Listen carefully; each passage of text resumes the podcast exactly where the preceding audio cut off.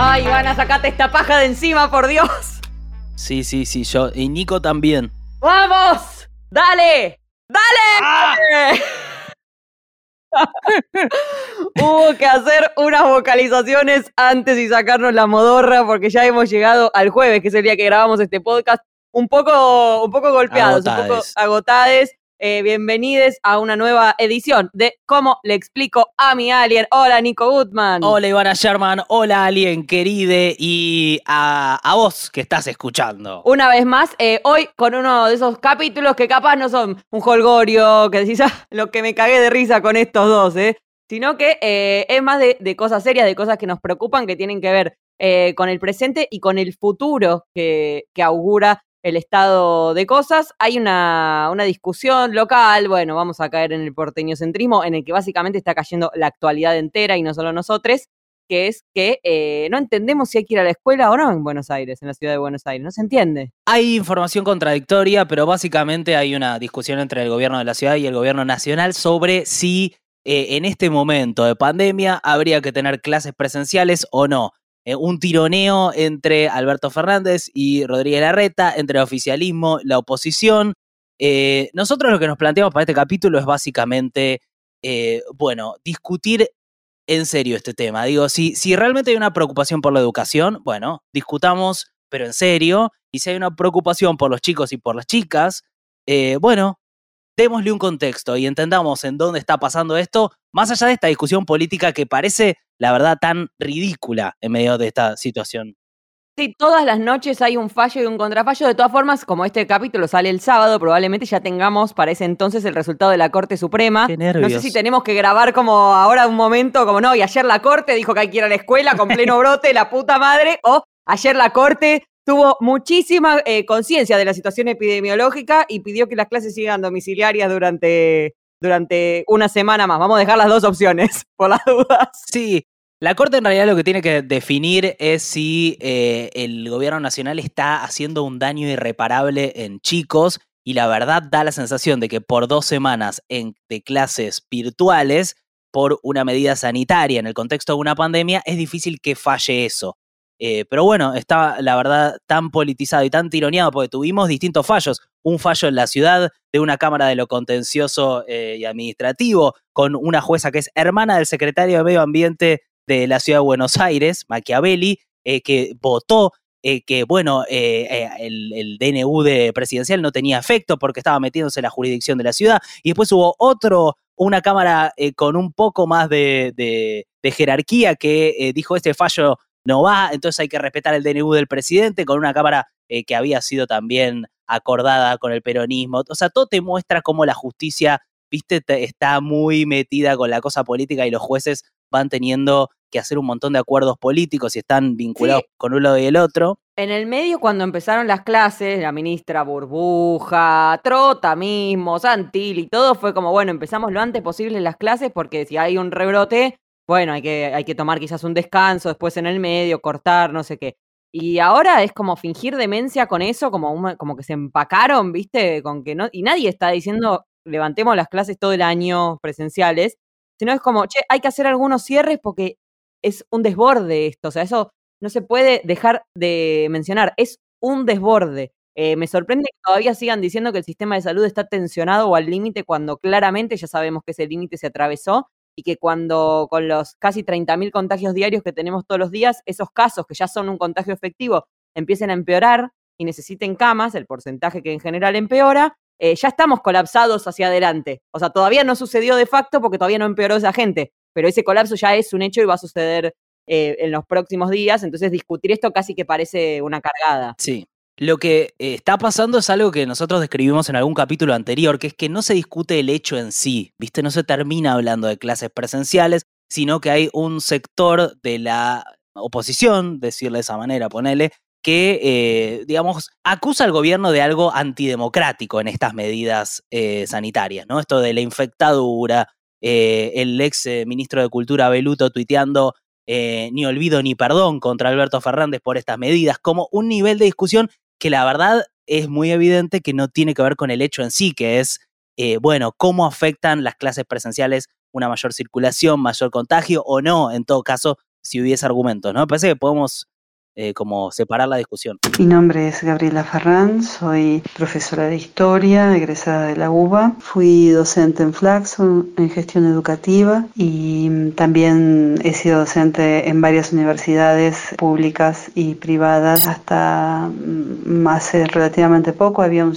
cierto acuerdo entre Trota y, la ciudad, pero que se rompe a partir de, de que la emergencia sanitaria hace pensar que la presencialidad se vuelve realmente peligrosa, no por, por las escuelas en sí, obviamente, sino por la circulación de gente. No me parece que ahí haya un debate, creo que es un diálogo sordo, eh, no se está discutiendo, sino que se está midiendo fuerzas en función de la campaña electoral. Hay una deuda que es obvia, ¿no? que tiene que ver, sobre todo en este contexto, tiene que ver con la conectividad y tiene que ver con la, con la tecnología necesaria para poder estar insertos en este momento en el que justamente la presencialidad está en duda, pero saliendo de eso creo que pensando en algo de largo plazo y no tan coyuntural, la deuda principal es una transformación de fondo del sistema educativo. La escuela pública tiene que ser la escuela y la escuela privada tiene que ser un complemento. Y en este momento, de alguna manera, se está pensando al revés. Y es raro también como ese agarrar la bandera, ¿no? Hacerse de golpe abanderades de, de la educación cuando fuimos siguiendo en PDB y bueno, en la vida en general, los cierres de, de profesorados, eh, las viandas, que incluso hasta ya bastante avanzada la pandemia, eh, de todas formas, un montón de gente tenía que ir a buscar las viandas a las escuelas porque dependen de eso para tener eh, la comida de, gran parte, o gran parte de las comidas de sus hijos, eh, que son un cacho de, mortadera en un pebete, en, un sobrecito de plástico, sin nutrición alguna. digamos, es, el desfinanciamiento y, y, y el cagarse en la educación y en la educación pública es una cosa estructural de Juntos por el Cambio en todos sus gobiernos y en todas sus gestiones. Es rarísimo eso. Vamos a poder hacer, me parece, una lectura de números porque es, es cierto que lo que nosotros queremos decir en este capítulo es que atrás de esta discusión particular de un distrito, que es el distrito más rico, hay una situación social eh, tremenda, con, un, con niveles de pobreza altísimos. Vamos a ir a eso, eh, pero me parece que eh, podemos mencionar un poco en dónde está el punto de la discusión o por qué algunos podrían decir está bien sostener las clases presenciales o, eh, o no, como dice el gobierno nacional. Yo encontré dos argumentos eh, eh, a favor de sostener las clases presenciales y tiene que ver un poco con esto. los números que da la ciudad de Buenos Aires sobre los contagios que se dieron en las escuelas con las clases presenciales. Ponele. informaron un total de 1.215 contagios, 1.215, sobre las 700.000 personas de, eh, que asistieron al sistema educativo durante el primer mes. Es un 0,17. Hoy ya son 5.000. Hoy ya son 5.000, sí, sí, sí, sí. Y tres muertos. Sí, todavía es menos de un 1%. Entonces, ellos lo que plantean es, bueno, es eh, un, un número bajo. Ahora, ¿qué es lo que se puede decir sobre este número? Y puede ser que esté muy subrepresentado, porque por ahí hay chicos asintomáticos que contagiaron a los padres, los padres son los que aparecieron en, las estadísticas como contagiados de coronavirus y no los chicos, entonces no se vincula esto a un hecho de la escuela. En general, los números son muy difíciles, es muy difícil saber dónde uno se contagió, entonces, eh, eh, digamos, e, es, como un argumento que por un lado funciona y por el otro eh, también es todo lo que genera la escuela, ¿no? Se, habla de que un 30% de la circulación en Cava, según los distintos informes que fueron presentándose, eh, es por llevar a los chicos a la escuela o por movimiento de docentes o personal no docente. O sea que también es muy difícil rastrear los casos en base a ese movimiento, ¿no? Sí, también hay una explicación muy falaz en ese mismo orden que da Fernán Quirós, el ministro de Salud porteño, que dice que eh, la escuela está bien que esté abierta porque no presenta parámetros de contagio mayores a los del resto de la sociedad. Ahora, si estás en pleno brote y precisamente los parámetros son altísimos y peligrosísimos, Está bien, la escuela no excede esos parámetros, pero sin embargo está eh, acorde a eso y llega un momento en el que tenés que cerrar no la escuela, tenés que cerrar todo porque eh, se colapsa la situación. Eh, hay una falacia ahí, ¿viste? De, bueno, no porque es lo mismo que, en el resto de la sociedad, sí, pero en el resto de la sociedad tenés 25.000 casos, en tu ciudad tenés 3.000 casos por día, Quirós. Cada vez más altas, tus mesetas, un acantilado, en cualquier momento nos tiramos.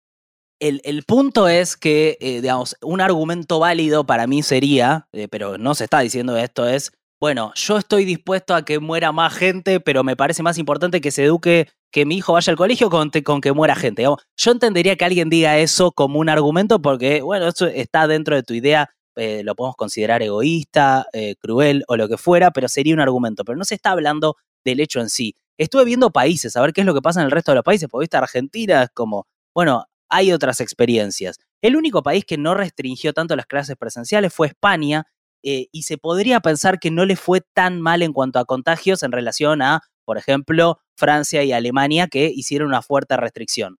Pero eh, la, la verdad es que no hay pruebas contundentes. Canadá no tuvo clases presenciales 40 semanas. 40 semanas. Y es Canadá. Estados Unidos 47 semanas sin clases presenciales. Eh, Luis Lacalle Pou, un ídolo del sector más liberal, digamos, el 23 de marzo eh, dictó el eh, fin de las clases presenciales por el aumento de casos. O sea, hoy Uruguay no tiene clases presenciales. Chile, cuyo presidente Sebastián Piñera no tiene clases presenciales. Eh, digamos, en, Israel incluso el otro día estaba escuchando a Gabriel Ben Tasgal, que es un periodista argentino que informa desde allá, y en La Nación más... Sí, fue terrible. Básicamente lo que dijo fue, cada vez que se abrieron las clases en Israel, los contagios subieron de forma crítica. O sea, eh, lo que tomó eh, como decisión el gobierno de Israel fue eh, terminar con las clases presenciales porque aumentaban los casos. No era un tema de, viste, de una cuestión de un tironeo político, sino una medida sanitaria. Y entre paréntesis, no sé si viste la campaña de Israel de todos sacándose los barbijos. Sí, se terminó el barbijo afuera, en la calle, todavía no adentro. Sí, adentro se sigue usando, pero fue como, a mí me pareció como algo a lo que uno podría atender, ¿no? Eso de ese momento, me imagino una campaña con Franchella, pero sacándose el barbijo. Sí, pero bueno, Franchella se sumó a la campaña sin clases no hay clases, sin clases no hay, por eso, por eso, futuro, no sé qué. Todo gente muy blanca, muy cheta, muy que muy de poder aislarse, ¿viste? Si vuelve el pibe contagiado. Gente muy, bueno, y, también muy, como está este argumento, me parece de fondo en, la idea de que el gobierno, eh, ¿no? ¿Qué clase presencial, qué sé yo? Que es esta idea de hay un, hay un sector populista que quiere empobrecer al país, sacarle educación para controlarlo más fácil, ¿viste? Porque si vos te pones a pensar, ¿para qué le serviría a Alberto Fernández restringir las clases presenciales? ¿Qué tiene para ganar? Bueno, de este sector, lo que se plantea o lo que se da a entender es que hay como un plan para empobrecer al país para controlarlo, ¿no? Pero es el mismo sector del que pertenece, por ejemplo, Longobardi, que ayer dijo que un país como el nuestro no es para una democracia, que hay que formatearlo de una forma autoritaria. O sea, es muy raro el parámetro cuando atribuyen y llaman a una democracia participativa y plural y a los 10 segundos el mismo sector eh, convoca a decir, no está, ¿sabes qué pasa? No estamos, no estamos, no estamos listos, no estamos en condiciones de, tener una democracia. En 2021, no puedo decir eso, hermano. Es que, es que por eso, el, el, nivel del debate político es tan delirante que por eso me parece como importante que, que cuando pasen estas cosas pensemos, bueno, ¿se está discutiendo el hecho en sí o se está discutiendo otra cosa alrededor del hecho en sí, porque yo entiendo que se pueden presentar argumentos a favor o en contra de una medida sanitaria con cierta lógica. Ahora, esta eh, radicalización del discurso eh, tiene que ver mucho con esta época en la que estamos viviendo. Sí, esto, esto hablamos habitualmente en, el podcast. Volviendo a lo que mencionaba recién de distintos países que cerraron más semanas o menos semanas, es cierto que acá eh, hay un argumento que es válido, que es, tienen un rebrote, cerraron, pero no tuvieron todo el año pasado sin clases presenciales. Siempre destacar presenciales porque los profes estuvieron rompiendo el ojete y las familias también todo el año con sus propios dispositivos, su propia conexión, su electricidad y haciendo malabares dar clases a, las niñas sin ver un mango extra. Eh, pero digamos, podés decir, che, bueno, pero no estuvieron cerradas en otros lugares todo el año, aunque vemos que en la mayoría sí. Eh, sin embargo, eso a mí me trae una pregunta, porque si no está bien, hubo momentos de baja de casos y las escuelas seguían cerradas.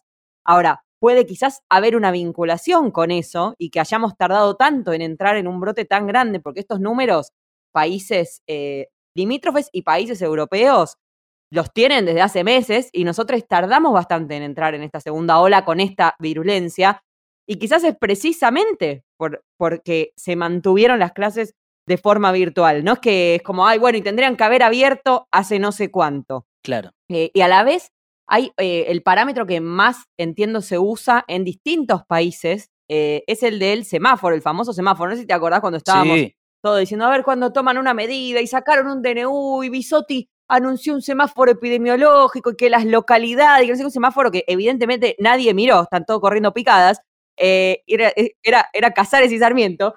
No, eh, es un semáforo que establece que pasando determinada barrera de casos cada 100.000 habitantes, está todo para el orto, infinito punto rojo, está todo mal y hay que cerrar. Bueno, ese semáforo a nivel mundial dice que si superás, en algunos casos es 100 y en otros 200 casos diarios cada 100.000 habitantes en tu localidad, estás rojísimo y tenés que enclaustrarte. Y acá en la ciudad de Buenos Aires tenemos mil casos por día o eh, tenemos 3.000 casos por día, es 1.000 cada 100.000 habitantes, ¿me entendés? No sé si estoy haciendo para el orto la cuenta, pero digamos, estamos muy excedidos de ese semáforo, que es un parámetro, si se quiere, relativamente objetivo, para cerrar no solo la escuela, para cerrar una serie de cosas que nadie dice cerrarlas hasta 2023. Hay que entender que hay una pandemia que circula por, hora, por olas, que quizás tenés que cerrar 15 días y después retomás 15 días, o retomás un mes, y después tenés que cerrar o adelantar las vacaciones de invierno como se está barajando ahora. Tenés que ser flexible porque así de flexible es la curva y de golpe se puso exponencial y eh, nos cagamos muriendo, básicamente. Claro, o sea, yo obviamente entiendo la desesperación de, padres eh, y entiendo su necesidad de que sus hijos vayan a, la escuela e incluso de algunos hijos, o sea, entiendo todo eso. Me parece que eh, el error o el problema que tenemos eh, en este momento no es tanto la discusión esa, sino todo esto que se, que se genera alrededor, ¿viste? Toda esta, toda esta locura también que tapa datos como por ejemplo qué fue lo que pasó con el presupuesto de educación de la ciudad de Buenos Aires en todos este, estos últimos años. Bueno, según eh, lo que publicó eh, un informe de CETERA, UTE, de la CTA, eh, pero que es público básicamente, porque tiene que ver con el presupuesto educativo de la Ciudad de Buenos Aires. Desde el 2011 hasta esta fecha hubo una caída del 10%, pero sostenida en el, porcentaje de eh, lo que se destina a presupuesto educativo en la ciudad sobre el total. O sea, no, no eh, en números netos de cuántos pesos se pone, sino en qué porcentaje de la torta va la educación. Bueno, en 2011 era de 27% y en 2021 fue eh, el, porcentaje más eh, pequeño de la historia destinado a la educación y fue un 17%. ¿Por qué digo que no, no es el número neto? Porque sí es cierto que, eh, digamos, de acuerdo a los números de inflación que tomes, es difícil entender cuánto, si, si, vos pusiste pesos, si pusiste más o menos que el año pasado, todos los años. Ahora, que cayó el porcentaje que se destina a la educación, es clarísimo y estamos en un mínimo histórico. Digo como para esto de la preocupación en la educación. Eh, también se está llevando, también empujando a la privatización de la educación y a que cada vez más chicos vayan a escuelas privadas, pues esto es eh, un presupuesto para escuelas públicas. Por supuesto, y, después hay otras cuestiones más del orden práctico, bueno, así como hablábamos de las viandas, por ejemplo, o sea, en qué se reflejan ¿no? esos presupuestos, Em, el, recién antes de grabar estábamos buscando ahí de último lo del plan Sarmiento, que entregaba computadoras a alumnos de escuelas públicas, que también lo, es una de las denuncias más habituales, que lo desfinanciaron, pero que tiene un correlato también en el gobierno de cuatro años a nivel nacional de Juntos por el Cambio, que también fue famoso ese momento, hace poco alguien lo puso de nuevo en Twitter, de Macri con Vidal emponchada, con cara de circunstancia, diciendo, los chicos recibían computadoras y no tenían internet, ¿podés creer? Y no es que dijo, vamos a poner internet, dijo, vamos a sacar las computadoras, entonces dejar de entregar, conectar igualdad. Eh, a la reta mismo durante la pandemia y en este, esto también fue tremendamente hablado eh, el último año de, che, hay chiques que tienen conectividad en su casa hay una computadora por persona o una para los padres y una para los hijos, entonces no, es, no, es, no está todo encimado. Y hay otros lugares en donde no tienen ni un dispositivo, tienen que hacerlo quizás con un celular que hay para toda la familia y que igual no hay conectividad. Y un fallo de la justicia le pidió al gobierno de Horacio Rodríguez Larreta que garantice la conectividad en las zonas vulnerables de la ciudad y eso no lo acató. Mi nombre es Silvana Melo, soy periodista y formo parte de Fundación Pelota de Trapo de Avellaneda. El jefe de gobierno de la ciudad dice que para él la presencialidad de las clases es de vida o muerte. De vida o muerte para nosotros son los casi 7 de cada 10 chicos y chicas pobres que hay en el país, el hambre criminal, las balas perdidas que los matan a los pibes en los barrios, las balas policiales que los matan por la espalda, los pibes fumigados en las escuelas rurales por obra y gracia del del extractivismo que ahí no hay grieta. No es lo mismo la escuela del barrio a la escuela de, los sectores de clase media. Los pibes en los barrios no tienen conectividad. La gran eh, mayoría de los pibes no tuvieron clase el año pasado. Tienen un celular en la casa este, con mucha suerte, con datos este, apenitas y que es usado por toda la familia y en condiciones de hacinamiento. La educación realmente, tanto en, en la ciudad como en el resto de la provincia, es absolutamente desigual, es una fotografía cruel de la desigualdad del país. Nos debería dar vergüenza como sociedad, porque no, es no son solamente los dirigentes, es la sociedad en general la que ha avalado que esto suceda. Antes los hijos vivían mejor que sus padres, ahora están condenados a vivir peor. Nosotros vemos todos los días a los chicos eh, luchar con la escuela y luchar con em, poder comer al día siguiente. Es decir, hay un futuro tan cortito para los pibes que es la comida siguiente. A los pibes nosotros tenemos el desafío diario eh, de plantarle futuro en un momento en que no lo hay en que no lo hay. Ellos viven en un presente continuo y nosotros tratamos de fabricarle una baldosita de futuro todos los días. Y les juro que es muy difícil. Entonces, digamos, es, muy sencillo y también falaz decir, estos chicos quedan, al, hay que pensar en los más vulnerados, quedan al margen de la educación si no pueden ir a las escuelas, abran las escuelas, está bien, pero ¿qué hiciste en un contexto de pandemia para que esos chicos puedan acceder a la virtualidad obligada que, que, sucedió en todo el mundo, porque Internet no le diste, las computadoras las dejaste de dar.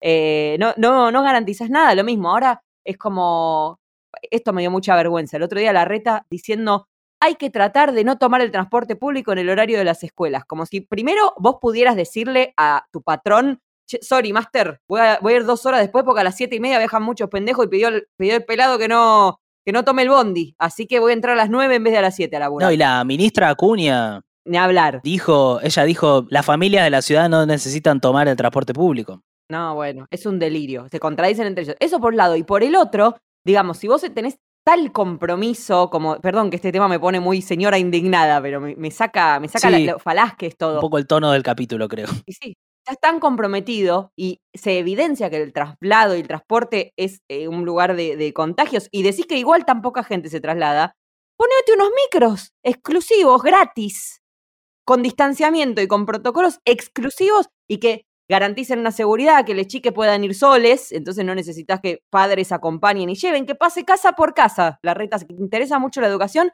para docentes, no docentes y alumnos, casa por casa, un micrito del Estado que los lleve a la escuela seguros y los traiga de vuelta a su casa. Mirá cómo solucionar las juntadas a la salida de la escuela, eh, bueno, una serie, una serie de cosas. No, no hay un, no hay licencias, por ejemplo. Esto, eso fue terrorífico, me han puteado en Twitter también, porque el tipo cuando, cuando anunció que no iba a Qatar dijo, además sabemos que los chicos en la casa recaen en las tareas de cuidado de las mujeres, o sea, playando feminismo, y eso les trae problemas laborales e incluso que pierdan el trabajo. Y suena tan eh, disciplinador y casi como abriendo la puerta, che, miren que si esta boluda no va a laburar porque tiene que cuidar al hijo, eh, la pueden limpiar, la pueden despedir en vez de poner o una licencia obligatoria o que no se descuente eh, remuneraciones o poner criterios de cuidado de algún tipo. El Estado Nacional dio licencia para trabajadores públicos que tengan que cuidarse con hijes durante estos 15 días. No, él, no plantea ninguna licencia, ni siquiera en el Estado. Es como J que te pueden echar, ¿eh? Si cuidas a los pibes y sabemos que, uy, qué malo para las mujeres, qué malaria. Mala suerte, vieja. Eh, sí, o sea, sumando los últimos datos de, presupuesto, porque veíamos la caída de presupuesto en, la ciudad, pero eh, si uno ve también en la gestión de Macri, en su momento, eh, en el debate, Alberto Fernández lo había acusado a Macri de que, su, que el presupuesto en educación bajó un 40% en sus cuatro años, y después chequeado corroboró que era un 36%. O sea, y, Infobae dijo 39%. Pero entonces eh, hubo una caída tremenda en el presupuesto de la educación durante el gobierno de Macri, que es el mismo sector que está eh, embanderándose como en esta lucha histórica por la educación contra el empobrecimiento cultural y qué sé yo. Ahora, para ser justos, estaba mirando el presupuesto de la provincia de Buenos Aires y durante la gestión de Scioli también cayó muchísimo, de 33 a 28, y durante la gestión de Vidal también cayó de 27,80 eh, 80 a 23,90. Eh, y durante la gestión de Kisilov, en lo que va de Kisilov, levantó un poquito. Eh, pero me parece como importante porque, viste, generalmente los números, o sea, son muy fríos y lejanos, pero con estas discusiones como que te, se enmascaran mucho. Todo esto, eh, ahora sí, ampliándolo a una coyuntura más nacional y de futuro y sacando de, esta cosa de, coyuntura urgente, eh, en un contexto en el que hace tres semanas el INDEC publicó los datos de pobreza correspondientes al segundo semestre de 2020, al semestre completo de pandemia, al primer semestre completo de pandemia que tenemos. Eh, allí, esto ya lo dijimos también, se lo explicamos al Alien, eh, el resultado fue 42% de pobres en Argentina y 10,5% de indigentes, pero cuando ese recorte se hace a chiques de hasta 14 años, la pobreza infantil en Argentina es del 57,7% y la indigencia del 15,7%. Es decir, la mayoría de las niñas y adolescentes argentines son pobres o indigentes. Me da piel de gallina solo de contarlo. Es impresionante. Son 8 millones de chicos y chicas que viven en hogares pobres. Eh, y 2 millones de esos 8, además, eh, no tienen asegurada una alimentación básica, o sea, están en indigencia. Hernán Monat, magíster en políticas sociales y especialista en protección de derechos de UNICEF Argentina en Radio Universidad. Utilizamos un indicador que es el del ingreso monetario para analizar la pobreza estadísticamente, pero sabemos que eso lo que finalmente genera son este, otras privaciones en el acceso a derechos que deben tener los chicos y las chicas. La idea de la pobreza multidimensional, los problemas para poder vivir en una vivienda adecuada, en el acceso a la educación, para poder acceder a la salud y eso obviamente genera un sufrimiento, genera una pérdida de bienestar en el presente, pero además deja marcas muy fuertes a lo largo de toda la vida. Son básicamente un, punto de partida muy desigual, muy injusto eh, y que genera muchas dificultades para después poder también tener un desarrollo eh, positivo, un desarrollo sano cuando, cuando luego crezcan. Entonces ahí es que es tan importante pensar que es urgente intervenir en el presente para modificar esos puntos de partida, pero que además las políticas públicas tienen que lograr que ese punto de partida no condicione después los, los, los puntos de llegada, ¿no? La firma de la Convención de los Derechos del Niño obliga al país a hacer el mayor esfuerzo eh, y a invertir todos los recursos que le sean posibles para evitar el sufrimiento que implica esta situación de, pobreza, ¿no? Este dato, o sea, cuando uno escucha las discusiones políticas de este tironeo de clases presenciales, la verdad que, que debería darle vergüenza al, al, gobierno de la ciudad, por lo menos que está planteando como esta esta cosa épica. Yo entiendo la parte de, entiendo los argumentos de la educación. Ahora, con este problema de fondo, que aparte durante la última gestión de Macri se empeoró. Y durante el gobierno de Alberto Fernández también, sí, tenemos la pandemia y todo, pero números de pobreza estructural que van creciendo y que muestran una desigualdad si sos chico. Hoy si sos chico, tenés una desigualdad eh, de un sesgo negativo. O sea, tenés mucha más posibilidad de ser pobre que un adulto. Sí, se vuelve, eh, se vuelve permanente el riesgo, o sea, es mucho más alto el riesgo si sos pobre cuando sos niñe, que esa pobreza se te vuelva estructural. Es mucho más probable que un adulto que eventualmente sus ingresos bajan en un momento por la línea de pobreza, pueden volver a subir o lo que fuera, porque ya de, entrada tu acceso a eso, a la alimentación, a la atención médica, a la escolaridad, eh, tu, riesgo de contraer enfermedades, todo, la vivienda en la que vivís, todo eso eh, se vuelve precisamente estructural.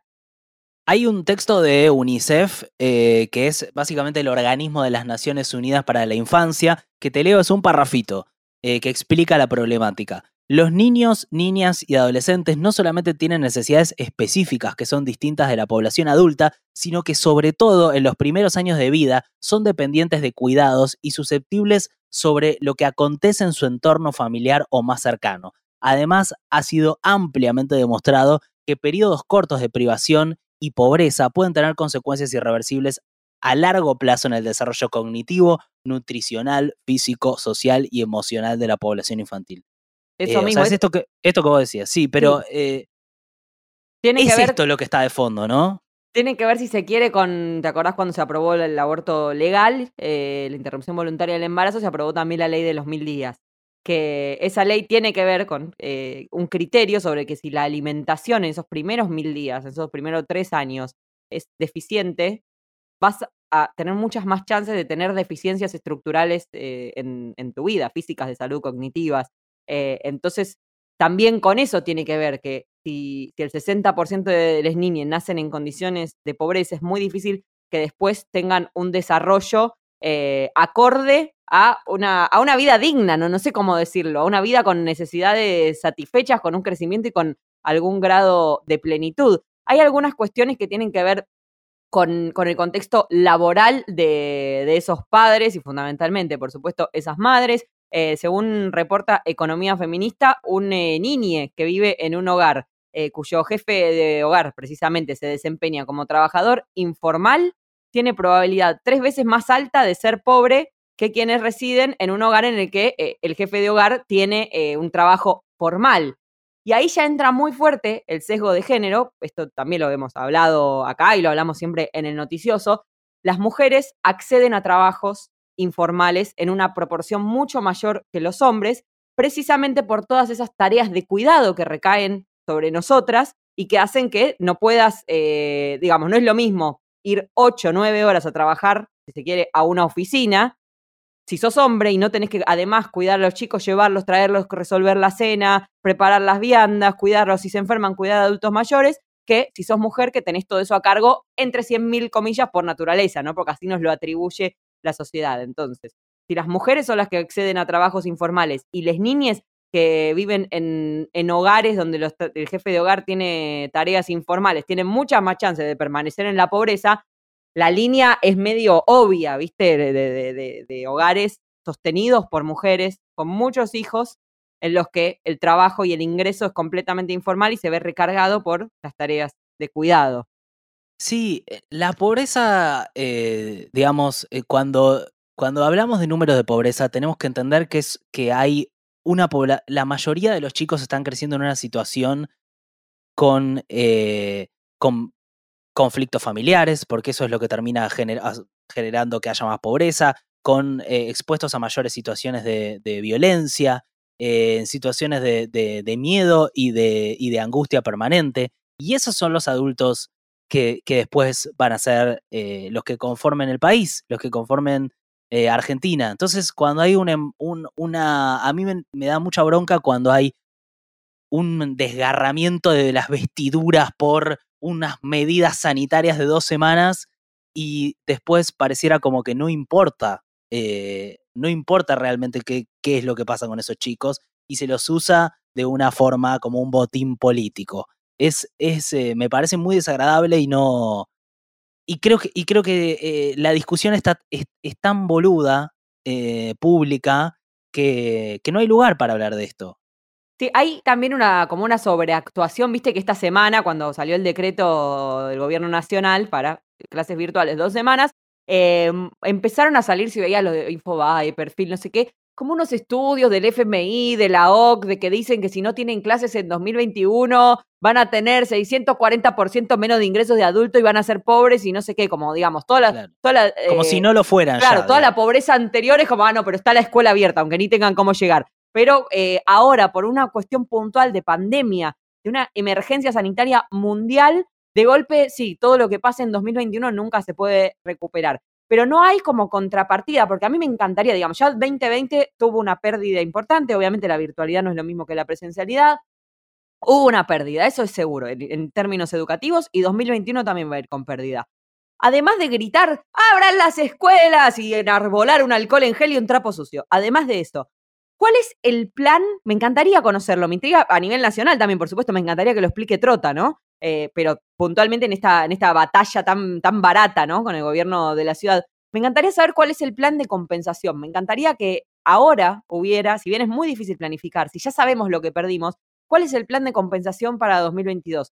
¿Cuántas escuelas, por ejemplo, se abren o amplían su turno para que quizás chicos de jornada simple em, tengan un año de jornada doble para compensar? Por ejemplo, o decir, che, eh, estos dos años computan como uno solo y hay que repetir un año, tocó esta, hubo una pandemia, pasa en guerras, pasa en dictadura, tocó esta, hay que repetir un año. Pero a la vez siguen entrando chicos nuevos. ¿Cuál es la estructura? ¿Cuántas aulas nuevas, cuántos docentes nuevos hay para en 2022 y 2023 compensar esta pérdida? ¿Cuál es el plan de largo plazo? Además de gritarse y tirarse fallos de primos judiciales por la cabeza, porque de verdad, así como no hay no hay una cuestión de vamos a poner un transporte seguro solo para, para comunidad educativa, vamos a dar licencia, lo que sea, tampoco hay algo para adelante. Yo sé que estamos en el apocalipsis y es difícil pensar hacia adelante, pero o no sobreactúas así, atendés la emergencia como podés y eh, atás con alambre, o si vas a sobreactuar preocupación por la educación y el futuro de esos chicos, hablame del futuro dentro de dos años y decime cómo se compensan las pérdidas que eran inexorables, involuntarias, porque vino la pandemia, para que recuperen esos contenidos, esa socialización, eh, esa capacidad de razonamiento, lo que sea, ¿por qué no, se resuelve para 2022? ¿Cuál es el plan? Es mi pregunta desde hace mucho tiempo. Yo creo que el, problema es que si no se visibiliza la problemática, después es como que no... Eh, pues yo eh, me imagino que debe pensar un chico que, ve esta discusión en distintas partes del país y que está en una situación de pobreza y me, me imagino que, que, debe ser una sensación, la verdad que es muy difícil imaginarse, pero me imagino una impotencia muy grande y una sensación de distancia, de separación de lo que se está discutiendo en, en las esferas más altas de su país con respecto a, la situación grave que está viviendo, ¿viste? Eh, por eso, eh, sí, me parece que todos los reclamos son insuficientes, pero los que se están haciendo ahora no son los correctos. Y que, y que haya tanta energía, que haya un aparato judicial en todas estas instancias, y toda esta maquinaria de comunicación de un lado y del otro, enroscada en una pelotudez, es eh, como algo que da mucha bronca, ¿viste? Hay que hablar y hablar claramente de otras cosas, digamos, porque también es cierto que estamos hablando de la escuela y no de, que tenemos un récord histórico en la ciudad de Buenos Aires, que es el doble de la. Eh, ellos lo llaman meseta. La meseta anterior fue la mitad que esta meseta, ¿me entendés? Teníamos 1.500 casos diarios, estábamos angustiadísimos. Ahora hay 3.000, abran las escuelas. O sea, hay todo una, una circunstancia retórica, si se quiere, que siempre termina siendo, bueno, funcional, a, no sé, está mal decir al mal, porque no, no hay buenos y malos, pero funcional a, a la explotación, al empobrecimiento y en este caso puntual y linealmente a la muerte. Sí, bueno, bueno, espero que el alien haya entendido. O sea, claro que lo optimista hoy, hoy, optimista. Hoy muy arriba. La semana que viene intentamos explicar qué es el futuro, porque después de esto no. La idea sí, sí, el concepto abstracto de futuro. Bueno. Igual eh, estoy mintiendo porque la semana que viene no vamos a hacer alguien porque es primero de mayo, esto se lo dije a, Nico ayer. Es primero de mayo, el sábado que viene, es el Día Internacional del Trabajador. Y yo no pienso sacar un podcast ni hacer un carajo el Día del Trabajador porque es un feriado importante que yo me lo tomo muy en serio y no voy a estar posteando stories y haciendo no sé qué para que el alien entienda no sé cuánto. Que el alien aprenda solo lo que es laburar y lo que es tomarse un feriado importantísimo y mundial como es el primero de mayo para nosotros. Eso, predicamos con el ejemplo. Acuérdense que este podcast es posible solamente en País de Boludos. ¿Dónde vas a encontrar un podcast así? Para bien y para mal. Ah, el eh, podcast de chequeado, qué sé yo, pero la verdad que este es mejor. No está tan chequeado, pero es mejor. ¿Qué querés que te diga? Es menos tibio. Sí, totalmente.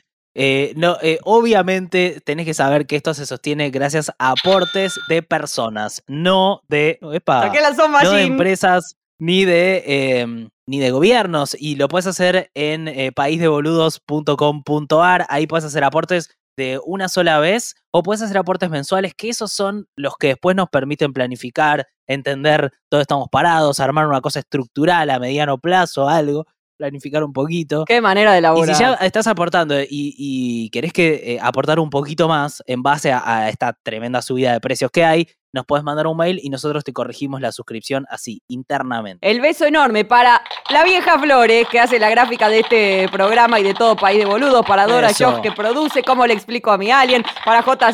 Que lo edita, para Juli Burman, que hizo la música original, para Nico Goodman, para Ivana Sherman, y nos escuchamos en 15 días. En 15 días. Beso grande, flaca. Beso a nuestro alien. Chao.